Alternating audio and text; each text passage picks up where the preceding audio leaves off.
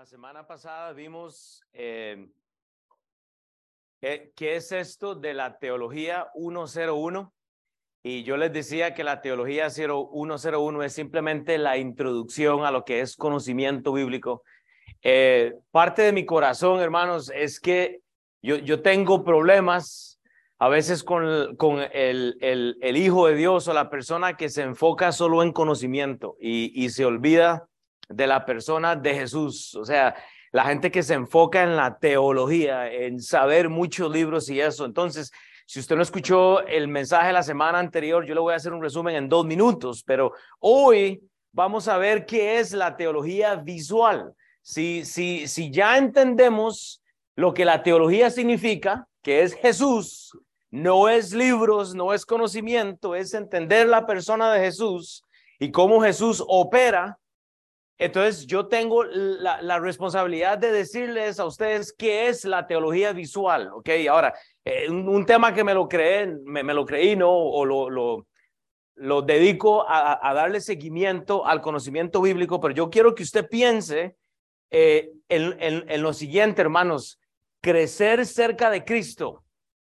Es el tema de hoy, es crecer cerca de Cristo, nos va a dar entonces ese entendimiento de lo que es una teología visual, ¿ok? Yo sé que usted va a estar familiarizado, pero en contexto a la semana anterior, simplemente vimos que conocer a Jesús no nos hace el servir como Jesús. Hay gente que conoce a Jesús tanto que no puede servir como Jesús. Hay gente que conoce tanto la Biblia que no puede servir como Jesús. Pero en el otro extremo del ring, ¿verdad? Imagínese un, un ring y tiene usted ahí a los dos boxeadores está la persona que sirve como Jesús. Y esto no nos hace el conocer a Jesús, porque hay gente que está sirviendo y haciendo tantas cosas hoy mismo. En, en esta clase, en, en la iglesia, hoy hay gente sirviendo como Jesús, pero que no le ha conocido porque no ama a la gente que cree en Jesús, no ama a la iglesia, que, que, de hecho Cristo murió por su iglesia, no ama estar en comunión con los hermanos. Usted entiende el extremo, hermanos, y el contexto es, que tenemos esto, hermanos, en la iglesia hoy en día. Entonces, usted o está a un lado o en el otro, yo digo, no está en ninguno de los dos. Vamos a tener que hacer un, este, primero de Timoteazo 4.7, que ese es para mí, ese es el inicio de la teología. Cuando la palabra dice en primera Timoteo 4.6.7, Pablo dice, Entienda el mandato porque Pablo dice, si esto enseñas a los hermanos, si esto enseñas a los hermanos, o sea, algo condicional, dice, entienda que hay un resultado, pero el resultado va a ser condicional porque la Biblia dice, si esto enseña a los hermanos, serás buen ministro de Jesucristo, pastor, líder. Acuérdese que Pablo acaba de hablarle a los que quieren ser pastores, líderes de la iglesia. Hay requisitos en 1 Timoteo 3, pero él dice, hey, si haces esto, hermanos, serán buen ministro de Jesucristo, nutrido con las palabras de fe y la verdad, la doctrina que has seguido, desecha las fábulas profanas y de viejas, pero aquí viene la frase clave de esta serie que va a durar algunos domingos. Ejercítate para la piedad. En el ejercicio y la piedad, hermanos, es algo que el teólogo no entiende porque el teólogo se ejercita en la Biblia. Sabe el contexto, el, teólogo la traza y, te dice todo lo que la Biblia dice, está ejercitado, está nutrido, eh, tiene el conocimiento, pero se olvida de la piedad. Yo conozco a muchos, se olvidan de ser piadosos como Cristo, pero Cristo, pero Cristo nos da el balance, hermanos. Hay gente que quiere servir como Cristo, está ayudando con, con, con, lo, con la comida, con los niños, con, con, con contar gente, hacemos, o sea, y, esto, y ahora no, no estoy hablando de nadie, estoy nada más poniendo un ejemplo. Yo sé que Tavo te está contando gente, no tiene nada que ver con usted. Esas son mis notas, ¿verdad? O sea, hay que hacer ese trabajo, pero me entiende, o sea, y, y se enfocan tanto en esto y se olvida de las personas, del trabajo de Cristo, de conocer a Cristo también. Entonces, el balance es esto. Jesús tenía las palabras del Señor, tenía la teología bíblica, porque el Padre lo, había enviado, pero estaba en buena forma. Jesús no se ejercitó nada más, sino que Él tuvo que estar en forma para llevar esa cruz, hermanos.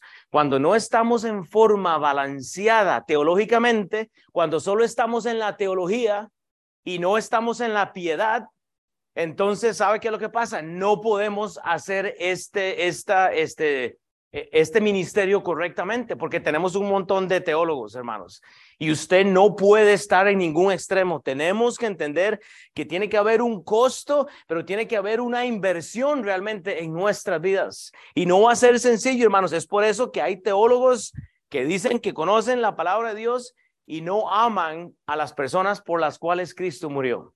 Y, y de eso hablamos la semana pasada, hermanos. E, este contraste es necesario, pero la cruz nunca pudo haber sido llevada con un Cristo teólogo. El Cristo que yo conozco, el Jesús que yo conozco, fue uno que sabía la voluntad del Padre, pero era piadoso.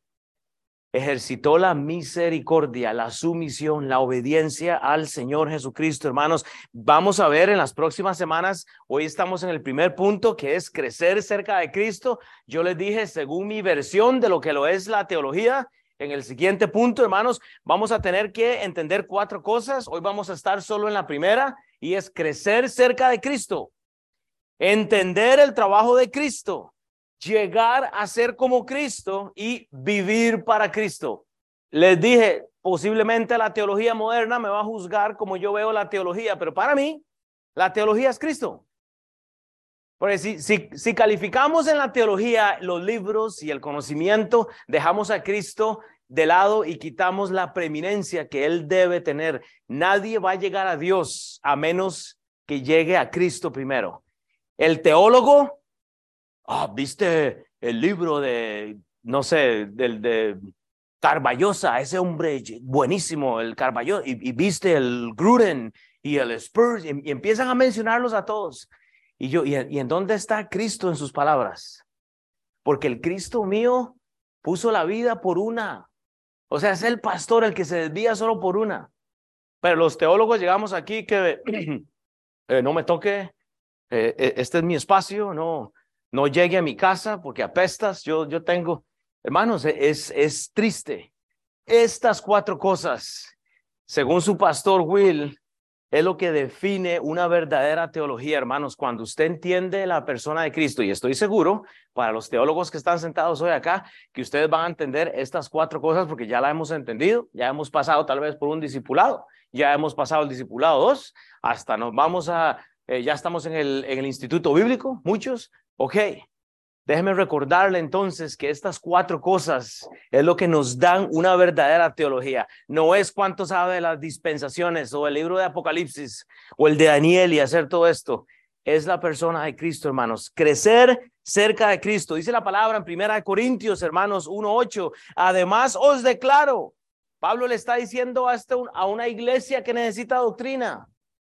El evangelio, hermanos, es el testimonio. Además os declaro, hermanos, el evangelio que os he predicado, por el cual también recibisteis, el cual también perseveráis. Por lo cual, asimismo, si retenéis la palabra que os he predicado, sois salvos si no creísteis en vano, hermanos. No podemos servir solo como Jesús. Tenemos que conocer a Jesús para que el ejercicio y la piedad tenga una función estable en la vida del cristiano. Y yo lo dije la semana pasada, un atleta no solo puede ir a correr, va a tener que hacer pesitas, va a tener que hacer un poquito de yoga, como Gerardo lo hace con Hillary. Se pone ahí, ¿verdad? Les decía el pantaloncillo, el tallado y va con la esposa. O sea, usted necesita balancear el ejercicio. Usted, va, usted necesita balancear el, el, el entendimiento bíblico con la práctica. Es por eso que cada domingo y está predicando a alguien diferente a veces. Pero yo quiero que los hombres eh, estén ejercitando también la fonética bíblica al estar incómodos al frente, o sea, va a costar. Versículo 3, porque primeramente os he enseñado lo que así mismo recibí. Pablo da el testimonio, yo recibí esto, fue lo que dijo Juana hoy en el servicio. Juana nos, nos dijo hoy, hermanos, lo, lo, lo, que yo recibí es que Cristo murió por nuestros pecados conforme a las escrituras y que fue sepultado y que resucitó luego, hermanos, al tercer día conforme a lo que dijo el pastor. No, conforme a lo que dice la Biblia, fue lo que hizo Juana hoy.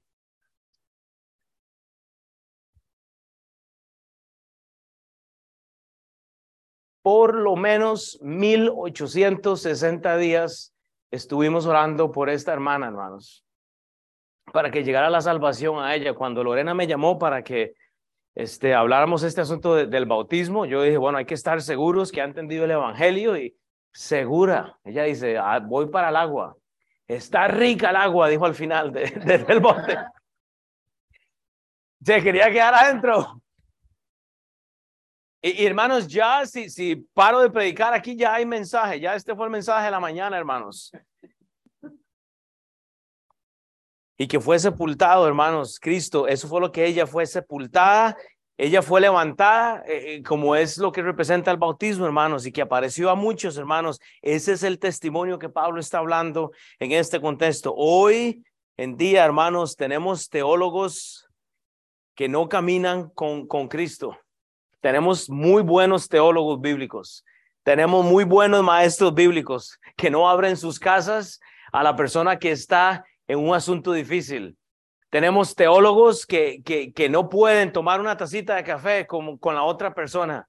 Tenemos teólogos eh, eh, abusando a sus mujeres, a sus hijos.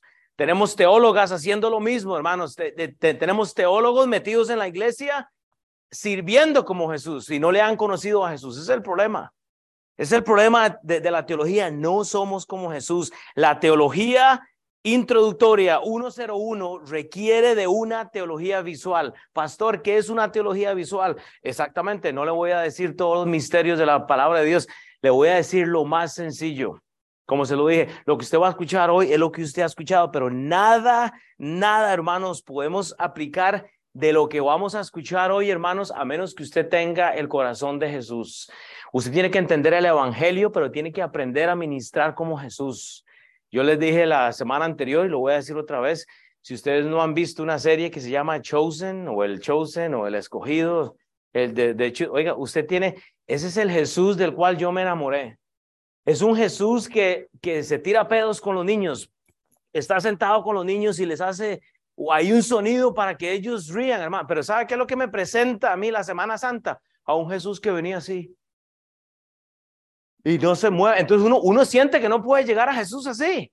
Pero cuando usted ve una serie tan sencilla hecha por hombres que le presentan a Jesús de una forma que real, hermanos, yo digo, ay, ese es el, como decimos en Costa Rica, e-, ese es el mae que yo, que yo aprecio, este es el hombre, que ese es el dude que yo me enamoré porque fue el que me cambió a mí, el que se sentó con la gente en un bar, en una, en una no sé cómo se le llamaba eso antes, tomó, tomando vino, y no voy a cuestionar si el vino era fermentado o no, porque yo no estaba ahí, la palabra, él, él trans, bueno, él hace el primer milagro que es transformar el agua en vino. Mis hijas me preguntaron, pero papi, ¿cómo que Jesús se lo está echando? Yo le dije, no.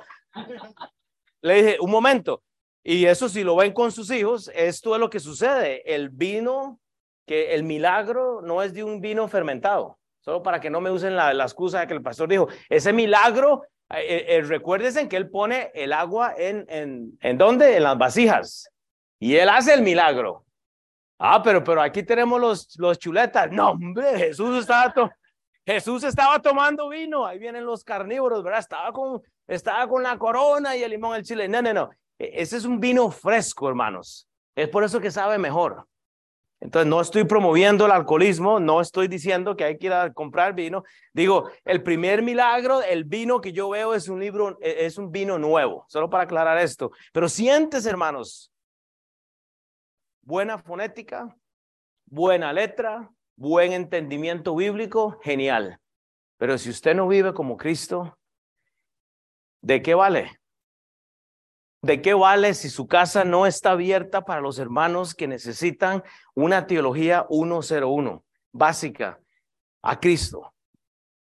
Pero nos gusta la información, la letra, nos gusta los cursos y los misterios bíblicos y no toleramos a Jesús en nuestras vidas. Porque el Jesús que me cambió a mí, hermanos, dio mi vida, dio la vida de Él por la mía. Y si yo no tengo el deseo de hacer eso, hermanos, aquí viene lo que vamos a ver hoy entonces. La teología visual no va, a tener sentido en mi vida, porque la teología visual que el pastor Will está sugiriendo hoy necesita de una iglesia local. Eso es de Mateo 18, eso no es eh, Mateo 18, 20, que donde hay uno, dos, tres, ahí está el Señor, es Mateo 18. alguien me dijo, nunca menciona la Biblia si no va la referencia. Creo que es Mateo 18, 20 o 19. Mejor no hubiera dicho nada, porque eso no estaba incluido en mis notas, pero se lo doy gratis. Me pueden pagar luego. Mateo 18, porque donde están dos o tres congregados en mi nombre, allí estoy yo en medio de ellos. Mateo 18, 20. Hermanos, usted necesita un Mateo 18, 20, hermanos. Una iglesia para que haya una verdadera alabanza, hermanos. De esto vamos a hablar hoy, un verdadero evangelismo, una serie de ordenanzas, los sacramentos que fue el bautismo y la cena del Señor. Todo esto lo que se ocupa en una eh, eh, verdadera teología visual. ¿Cómo es que usted entiende la teología introductoria? ¿Cómo es que usted entiende la mente de Jesús? Es entendiendo estas cinco cosas, repito, en mi opinión. Usted puede comprar un libro y desarrollar su propio estudio de teología. Buena suerte. Yo quiero irme a lo básico.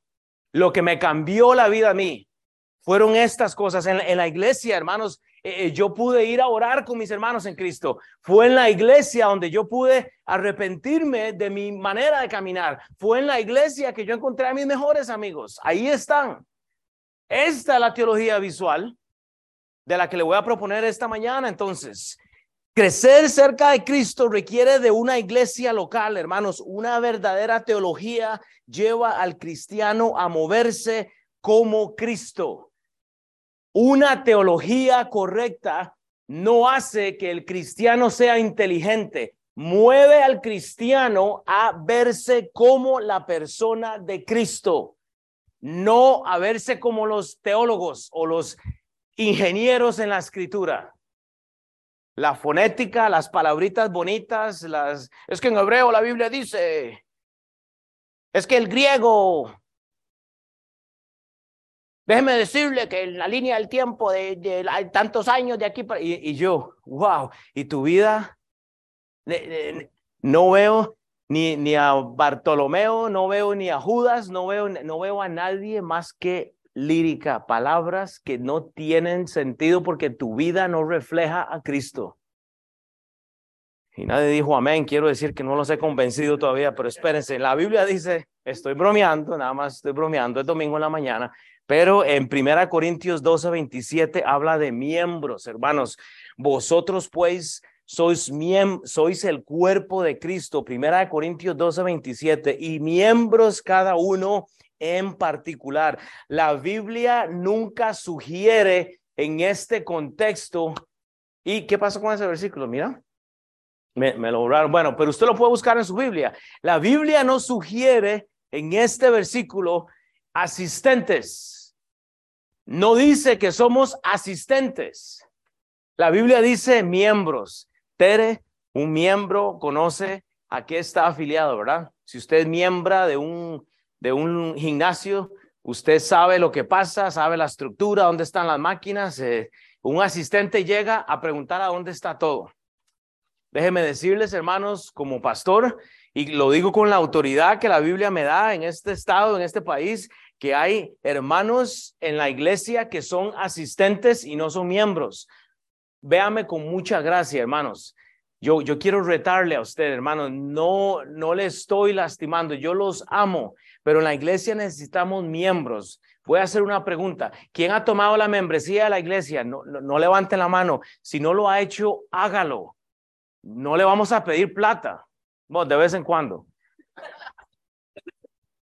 El dinero viene de la abundancia de su corazón. Este lugar no se paga solo. El diezmo no es algo obligatorio, pero es una buena práctica.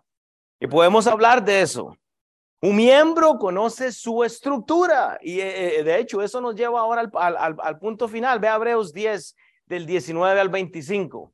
Así que, hermanos, Así que, hermanos, teniendo la libertad para entrar al lugar santísimo, eh, en el contexto, Pablo está hablando acá de, eso del Antiguo Testamento. Antes había que entrar al templo de Dios en, en diferentes, o sea, había una estructura, y, y él dice, antes, ¿verdad? Para ir a ese lugar santísimo por la sangre de Jesucristo, por el camino nuevo y vivo que Él nos abrió a través del velo, es esto en su carne, que es lo que hizo Jesucristo cuando el velo se, se desgaja o se parte en dos. Él elimina toda la estructura que había en el templo antiguo, en el, judaísmo, donde estaba el lugar santo, luego el lugar santísimo. Este templo es rasgado de arriba hasta abajo, hay un cambio. Y, y Pablo dice, ya no ocupamos nada de eso porque ahora estamos con Cristo, estamos en Cristo. Usted no necesita toda esta, todos estos rudimentos que el mundo sugiere. Y teniendo un gran sacerdote sobre la casa de Dios, acerquémonos con corazón sincero, en plena sentidumbre, en fe, purificados los corazones de mala conciencia y lavados los cuerpos con agua pura, mantengámonos firmes firme, sin fluctuar, la profesión de nuestra esperanza, porque fiel es el que prometió. Y considerémonos los unos a los otros para estimularnos al amor y las buenas obras, no dejando de congregarnos como algunos tienen por costumbre, sino exhortándonos y tanto más cuanto veis que aquel día se acerca. Es muy difícil entender la Biblia, ¿sí o no? Eh, eh, le doy un tip. Él, vaya Hebreos, ya me voy a meter otra vez en problemas. Vaya Hebreos. El libro de Hebreos es muy difícil de entender, es un libro de transición, pero ahora que se me ocurre, vaya, a, si usted está en su Biblia, si no nada más escúcheme, pero en Hebreos capítulo 1, versículo 1 dice, Dios, habiendo hablado muchas veces y de muchas maneras en otros tiempos a los padres por los profetas. Oiga, ahí nos da todo el contexto. Está hablando allá en el Antiguo Testamento. Lea el capítulo 2, 1. Por lo tanto, es necesario que con más diligencia atendemos a las cosas que hemos oído, no sea que nos deslicemos. Pablo empieza a dar instrucción. Vaya al capítulo 3.1. Dice Pablo, por tanto, hermanos santos, él está reconociendo la iglesia, participantes al llamamiento celestial, considerar al apóstol y sumo sacerdote de nuestra profesión, Cristo Jesús. Ahí mismo ya nos da el contexto de Hebreos 10. Y solo leyendo el versículo 1 de cada uno, vea, 4.1 tenemos pues, eh, temamos pues, no sea que, eh, que permaneciendo a una promesa de entrar en su reposo, alguno de vosotros perezca por no haberlo alcanzado. Y sigue leyendo en el 5.1, porque todo sumo sacerdote tomado entre los hombres es constituido a favor de los hombres en lo que a Dios se refiere. Ve al Cristo ya reflejado para que presente ofrenda y sacrificios por los pecados, está hablando de Cristo. Solo leyendo el versículo 1 de cada capítulo, versículo 6, por lo tanto, dejando ya los rudimentos de la doctrina de Cristo. ¿De qué está hablando? De Hebreos capítulo 1.1, que nos da ese contexto, eso que hay que dejar. Adelante de la perfección dice, no echando otra vez el fundamento del arrepentimiento de las obras muertas de la fe. ¿De qué está hablando 6.1 de Hebreos 10? Hermanos, no hay que ser teólogos. No hay que estudiarse toda la Biblia, hay, hay que entender nada más el contexto. versículo capítulo 7 de Hebreos 1, porque este Melquisedec, rey de Salomón, sacerdote de Dios altísimo, que salió a recibir a Abraham, que volvía de la derrota de los reyes y le bendijo. Y vea lo que dice Hebreos 8.1. Ahora bien, el punto principal de lo que venimos diciendo es que tenemos tal sumo sacerdote. ¿De qué está hablando? Del mismo, del capítulo 10, que empezó a hablar en Hebreos 1.1, Hebreos 9.1, ahora bien, aún el primer pacto tenía ordenanzas del culto y aún un santuario terrenal, y usted puede leer entonces el capítulo 10 y entender, hermano, la Biblia no es tan difícil, usted tiene que pasar un momentito. Si usted no entiende mucho lo, lo que un capítulo dice, lea, lea el principio de cada capítulo. Es simplemente estudiar un poquito para poder operar como Cristo. Pero solo pensemos, hermanos, que una iglesia local necesitamos tener relaciones con los hermanos en Cristo, relacionarnos con Cristo, con el sumo sacerdote. Usted ya no tiene que entrar al lugar santo y luego al lugar santísimo. Usted tiene entrada libre a Cristo, pero para verse como Cristo, para operar como Cristo. Pero el teólogo se enfoca en la letra. E, e, el teólogo está enfocado en saber, en saber y odia a la gente por la cual Cristo murió. Es por medio de la iglesia local que apoyamos misiones, que vamos a, que, que usted puede dejar a sus niños para que sean instruidos. Es por la iglesia local que, que hay misioneros, que hay iglesias, hermanos. La iglesia es importante. Usted es la iglesia. Usted es la iglesia. Pero la Biblia también dice que ustedes miembros en particular, que cada quien tiene un rol y ahora hablamos de eso, hermanos, pero esto tiene que llevarnos a poder eh, eh, eh llevarnos a un punto de relacionar nuestra vida con el mundo perdido. Teólogos, salgamos de ese conocimiento aberrado que tiene nuestro entendimiento. Cuando solo servimos como Jesús, quitamos la preeminencia de Cristo. Hay gente que está sirviendo, sirviendo, sirviendo, sirviendo porque no quiere el resto. Porque sirviendo se sienten bien y no quieren esto. No quieren ser responsables con el pastor. No tienen pastor. Están sirviendo en la iglesia hoy. Yo, yo le digo, aquí en nuestra iglesia hay gente hoy sirviendo, pero que no tienen pastor. Porque no quieren ser responsables con nadie, porque es lo que yo digo en mis términos, a como yo lo digo, en la forma que yo quiero, porque soy teóloga, soy teólogo. Y ahí es donde viene el problema, hermanos es ejercitarse para la piedad. Es, es primera Timoteo 4:7, ejercitarse para la piedad, hermanos. ¿De qué vale servir en la iglesia cuando usted no puede ver a una persona a los ojos y decir, yo le amo, bienvenido a mi casa? Hermano, es la excusa. El servicio es una excusa. Es quererse ganar el cielo con las obras. Pero por otro lado, el teólogo Conoce toda la Biblia, pero no sirve como Cristo. María, Marta. María, Marta. Puede haber un balance. Claro, es que si Marta no está eh, cocinando y planchando y haciendo todo eso, María no puede escuchar. Pues si Marta no hace su trabajo, Jesús no come. Ah, pero María está sentada, está escuchando, pero es que, bueno, un momento, necesitamos los dos. Necesitamos a Jesús y su, teología, el, conocimiento, pero necesitamos a la persona de Jesús transformando la, vida mía todos los días. Hechos 20, 25 al 28, la importancia de la iglesia. Pablo está en eh, Mileto, es, y Pablo dice, y ahora, he aquí, yo sé que ninguno de todos vosotros, vosotros, iglesia, entre quienes he pasado, iglesia, iglesia, predicando el reino de Dios, verá más mi rostro. Por tanto, yo os protesto en el día de hoy, yo os, yo os predico, yo os exhorto que estoy limpio de la sangre de todos porque he recurrido a anunciarnos todo el consejo de Dios. O sea, Pablo ha hecho, ha anunciado el consejo de Dios, pero lo ha vivido. Por tanto, mirad vosotros, clase hispana, mirad vosotros, iglesia, por el rebaño. No diga que se lo dijo el pastor, eso es lo que dice la Biblia. Mirad vosotros y por todo el rebaño en que el Espíritu Santo os ha puesto por obispos. No está hablando a teólogos. Pablo está hablando a servidores que tienen que apacentar la iglesia de Cristo. Usted no tiene que ser pastor o pastora para apacentar la iglesia de Cristo. Usted tiene que ser hijo de Dios y tiene que operar en la forma que Cristo está, hermanos. Es apacentar la iglesia del Señor, la cual él ganó por su propia sangre. ¿Y qué estaba haciendo Pablo? A ver quién sabe el contexto. Estaba viajando. ¿A dónde no había estado Pablo? Filipo, Tesalónica. Él había estado en Corinto, él había estado en Galacia. O sea, él viene de hacer unos viajes en Macedonia, él había estado en Grecia, si mal no me equivoco, ya había pasado por Éfeso. ¿Qué estaba haciendo Pablo? Relacionándose con la iglesia.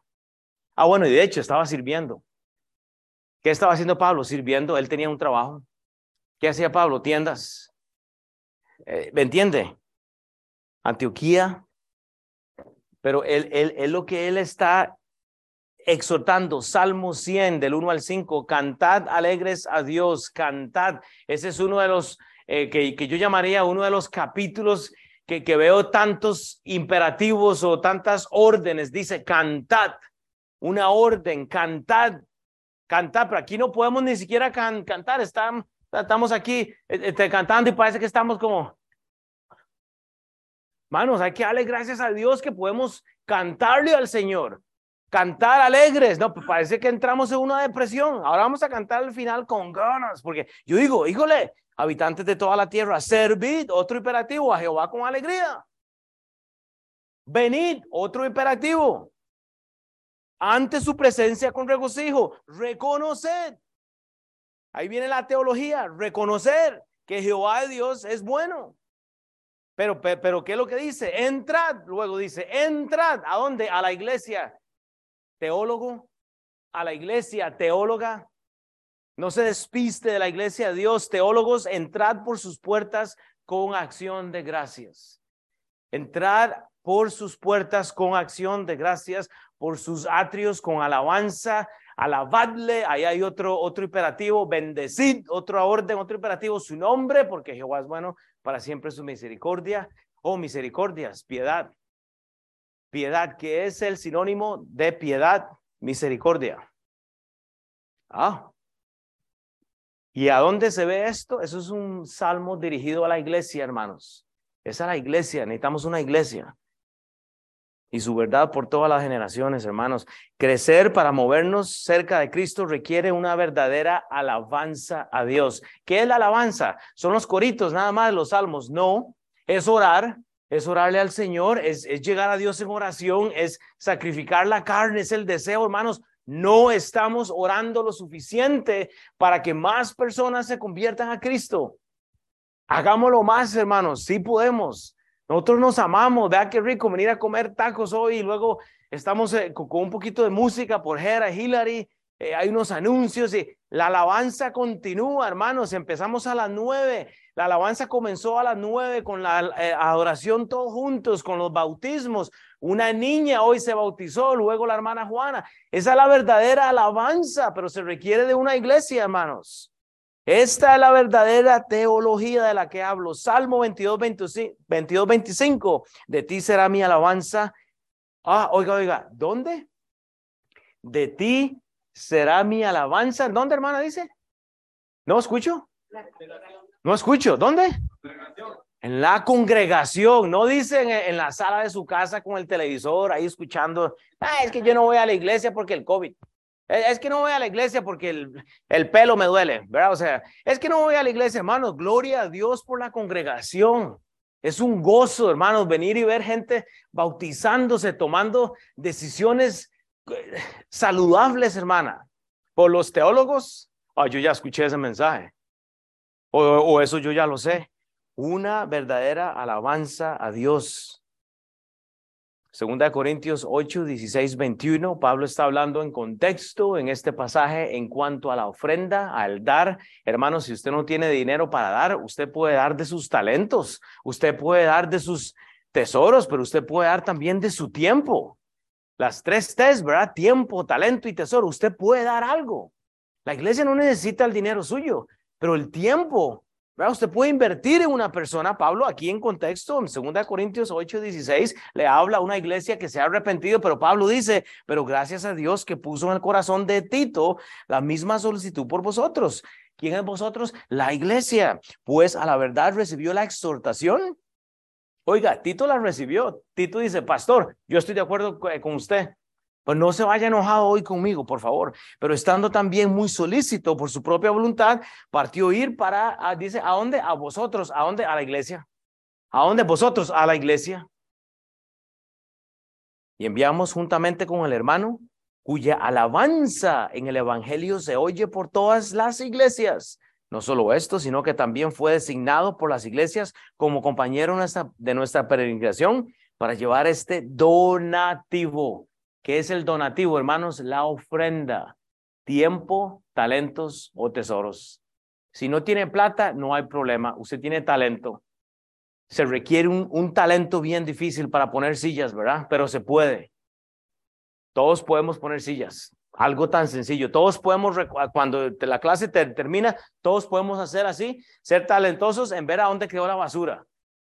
No que siempre le quede al pastor, ¿verdad? Para ver uno que anda jalando, no, hagámoslo todos en comunión, hermanos. Eh, eh, talento, eso es una ofrenda, es un donativo, hermanos, su tiempo que es administrado por nosotros para gloria del Señor mismo dice en el versículo 20, evitando que nadie nos censure en cuanto a esta ofrenda y abunde abundantemente que administramos, procurando hacer las cosas honradamente, no solo delante del Señor, sino también delante de la iglesia, de los hombres. Usted necesita alabar a Dios delante de los hombres. El bautismo que vimos esta mañana fue la declaración de fe que la hermana Juan Guerrero hoy dijo, hermanos, yo estoy con ustedes yo, yo ya me, yo me, me, bautizo porque yo creo la doctrina que ustedes creen. Hay gente que no quiere bautizarse. No entiendo. Dice un privilegio decirle a la congregación, yo creo lo mismo que ustedes creen. Si yo muriera hoy, lo voy a ver en el cielo. Es simplemente eso. ¿Qué dicho? Hay un amén ahí. O sea, eh, eh, es, es, simple. Ah, pero es que yo ya me bauticé hace, bueno, en un momento. Yo estoy hablando de ahora. Yo no entiendo si el bautismo suyo realmente fue con un entendimiento claro de la doctrina del Señor. Eh, yo, me, yo personalmente me bauticé tres veces. primero fui salvo y me, me, echaron al agua porque me dijeron que tenía que bautizarme. Tenía como nueve años. yo me tiré porque yo quería, todo el mundo lo estaba haciendo. Y luego me bauticé, pero me fui a meter en drogas y hice todo el resto. Luego me casé con mi esposa Bella, por aquí está, y, y no, decidimos bautizarnos juntos. Yo dije, echémonos al agua, ya dejemos esta. Y Dios bendice, hermanos. Hechos 13, 15.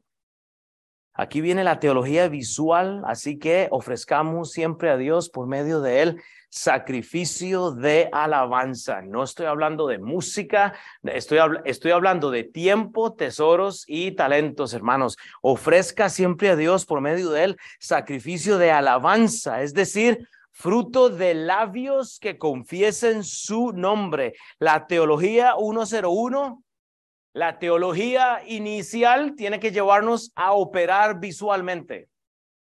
Y necesitamos de la iglesia y de una verdadera alabanza. La teología real en el ser humano nos mueve del conocimiento a Cristo. Eso es todo.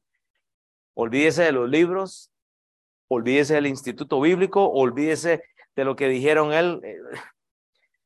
En cuanto a la alabanza, hermanos, ocupamos que los hermanos en Cristo escuchen y sean responsables unos con otros.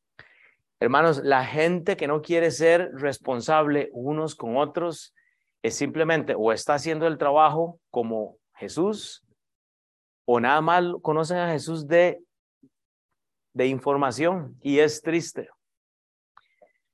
La alabanza tiene que llevarnos a celebrar, hermanos, con errores y con virtudes, ¿verdad, chava? ¿Cuántos errores hay en tu vida, brother? Eh, le saco la lista, aquí lo tengo yo. No, hermanos, aquí, oiga, aquí si hacemos una, hermano, voy a hacer un día, un domingo de, de confesiones. a ver, usted se pone esto, se pone esto, se pone esto fatal porque somos tan pecadores. ¿Verdad? O sea, somos tan pecadores. O sea, somos tan pecadores que, ahí es donde yo veo que los libros y la teología no nos ayudan. O cuando usted llega como un niño a Cristo y usted ve, ve a Cristo por lo que es, no, nos animamos porque no tenemos que hacer cambios radicales, tenemos que dejar que Cristo opere en mi vida y, que Él haga el cambio. Yo quería dejar las drogas y el alcoholismo por tantos años y era luchaba y luchaba y veía a mi mamá llorando por mí y era haciendo cosas que usted me las puede preguntar luego, hermanos, pero hasta que yo decidí entregarme a Cristo y dejarme de majaderías, todo cambió, hermanos. Es simplemente crecer cerca de Cristo también requiere de un verdadero evangelismo. Es entender que para poder llevar el evangelio al mundo, eso fue lo que me transformó a mí, es donde el cristiano va a ocupar entonces en este punto, ahora sí que ahí ocupamos el primer Timoteo 4:7 es el ejercicio en la Biblia y la piedad. Ahí es a donde la persona de Cristo entra, es eh, que, ocupamos el poquito de conocimiento, pero ocupamos también la persona de Cristo. Es el, es el balance, hermanos. El, el evangelismo es lo que se ve interpuesto porque entonces eh, la gente no conoce a Cristo, no sabe cómo presentar el evangelio, no sabe cómo invitar a alguien a la iglesia porque les da vergüenza y no hay problema.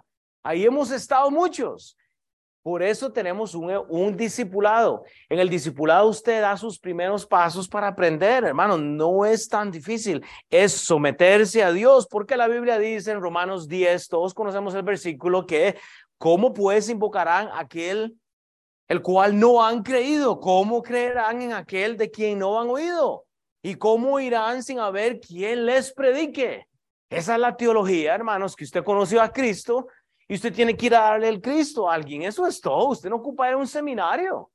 Se ocupan pies, hermanos. ¿Y cómo predicarán si no fueran enviados? Si alguien no llega a su vida con el Evangelio, usted no estaría aquí sentado hoy. Y su vida tuviera el destino peor, o sea, más horrendo. Y hoy, así de carnales que somos y chuletas, y como usted lo ponga, hermanos, tenemos una esperanza porque no tenemos que impresionar a Cristo. Es que no hay que impresionar a Cristo, hermano. Hay que servir como Cristo, pero hay que conocerle, como está escrito. Cuán hermosos son los pies de los que anuncian la paz, de los que anuncian las buenas nuevas. Hermanos, y yo siempre voy a decir esto, no hay una parte más fea en el cuerpo humano que los pies. Son cabezones, son gorditos, o a veces son uno torcido, parece que le parece que les dio un derrame, quedaron así, quedaron así como ¿cómo? Parecen tamarindos, dice, o sea, eso es como un chicharrón cocido a, media, se ven así, unos explotan, otros huelen mal, o sea, es un enredo, los y Dios dice que son, o sea, oiga, cuán hermosos son los pies. Así que llegamos a la iglesia y nos quitamos de los zapatos y está todo el mundo, ay, que nadie los zapatos. O sea, tremendo, pero Dios dice que son preciosos, son, son, son, son hermanos hermosos. Este punto es sensible, hermanos, porque aquí usted ve el corazón de la persona. Alguien dijo hace tiempo, usted no puede dar lo que usted no tiene.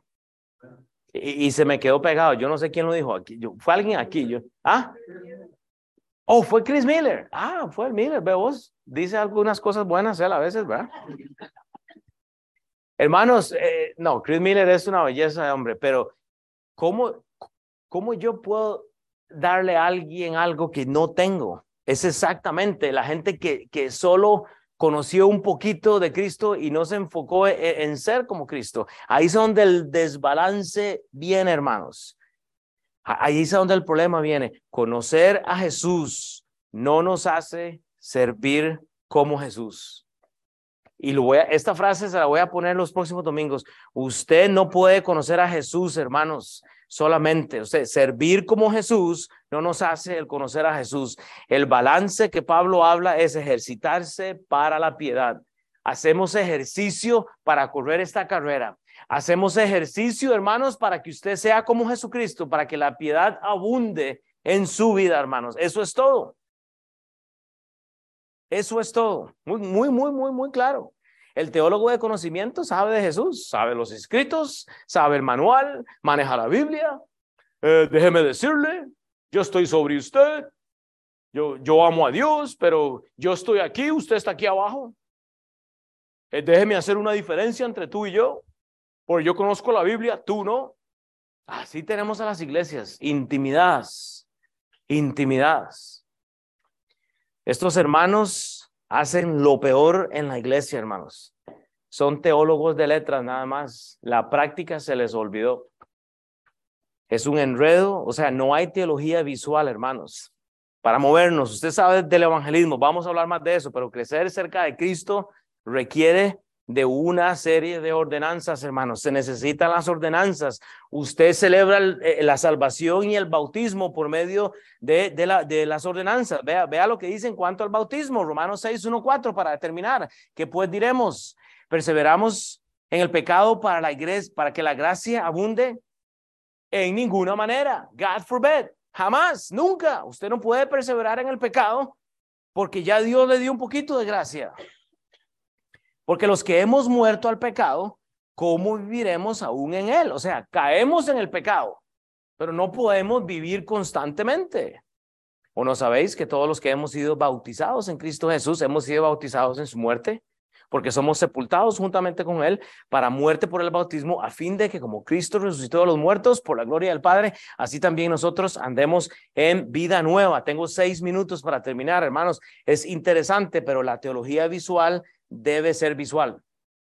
La teología visual debe ser visual. Usted tiene que ver un bautismo, usted tiene que ver el plan de salvación eh, eh, haciendo el trabajo en la vida de alguien. Es por eso que la iglesia se necesita, hermanos. Las ordenanzas no son cosas de esta iglesia, es algo bíblico, es tomar la Santa Cena. El, mar, eh, el domingo anterior hicimos la Santa Cena. ¿Cuántos estuvieron acá? No levante la mano. Repito, si usted no estuvo, usted se perdió el privilegio de haber podido tomar la Santa Cena. ¿Con quién? Con los hermanos en Cristo. En la comunión, hermanos. Es por medio de las ordenanzas que podemos ver la celebración de Cristo con los discípulos. ¿Qué estaba haciendo Jesús? Tomando vino con los discípulos, estaba hablando, compartiendo su comida. ¿Con quién? Con los discípulos. Parte el pan con los discípulos. Hace la Santa Cena. Eso es lo que nos da la iglesia, hermanos. Segunda, eh, primera Corintios 11, 23. Pablo está dando instrucciones en cuanto a la cena del Señor, porque yo recibí del Señor lo que también os he enseñado. O sea, Pablo dice, esto es el discipulado, que el Señor Jesús, la noche que fue entregado, tomó pan. Y habiendo dado gracias, lo partió y dijo, tomad, comed, este es mi cuerpo, que por vosotros habéis partido, haces esto en memoria de mí. Haga esto en memoria de mí, hermanos. El bautismo, la Santa Cena, usted ocupa la celebración de estas cosas, pero como somos cristianos de vacaciones, que nunca, no, no somos miembros todavía, no sabemos ni siquiera qué es eso. Déjeme decirle algo, hermanos, yo los amo un montón. Nuestra iglesia comienza a las nueve de la mañana.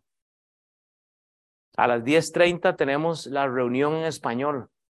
Les amo, hermanos, yo les amo mucho, no se enojen conmigo, nada más les le estoy diciendo, es importante la celebración como cuerpo de Cristo, no como hispanos, Colosenses 2, 1 al 3, porque quiero que sepáis cuán gran lucha sostengo por vosotros, la iglesia, y por los que están en la Odisea, la iglesia, a fin de conocer, ahí al final del versículo 2, de, a fin de conocer el misterio de Dios el Padre y de Cristo, hermanos. Termino con esto. Crecer cerca de Cristo requiere de una estructura y esto nos lleva a dónde? Al primer punto, la iglesia. Usted necesita estructura, hermanos.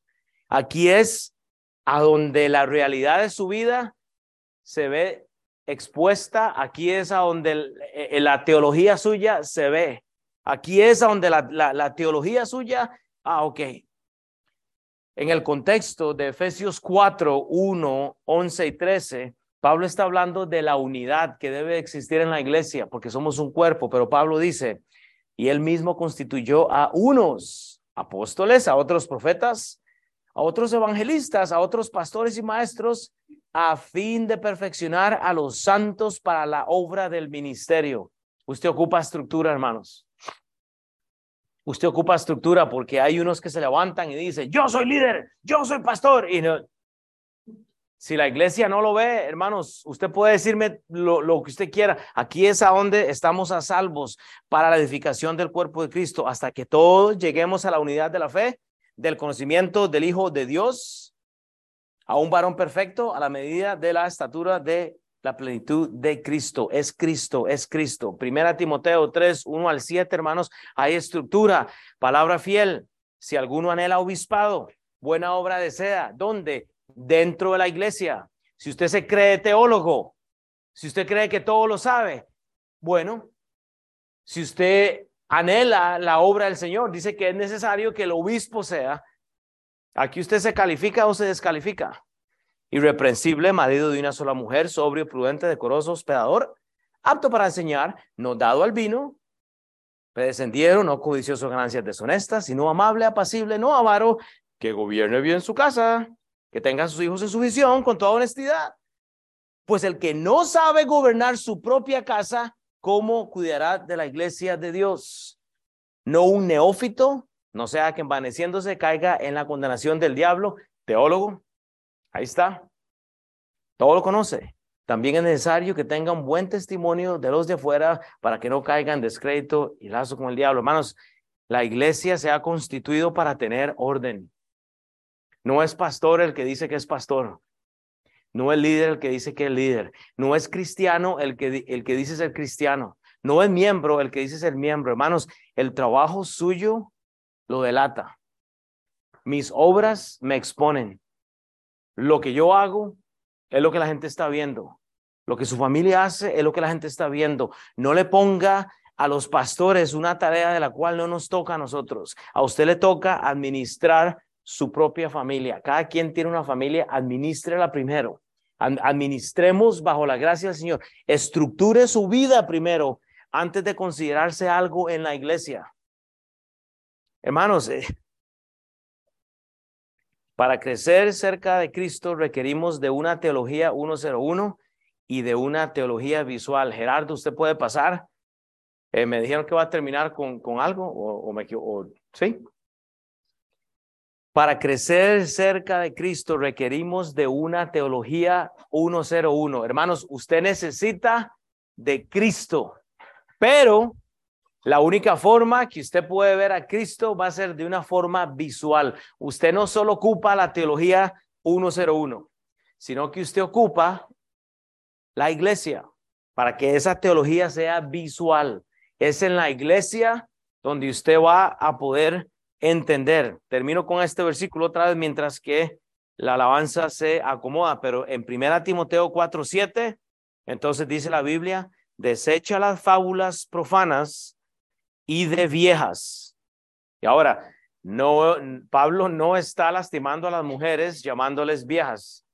Eh, o sea, ahí, hay, un, hay un asunto de fonética ahí, pero él dice, ejercítate para la piedad. Vea, hermanos, yo quiero que usted cierre los ojos, yo voy a orar por nosotros.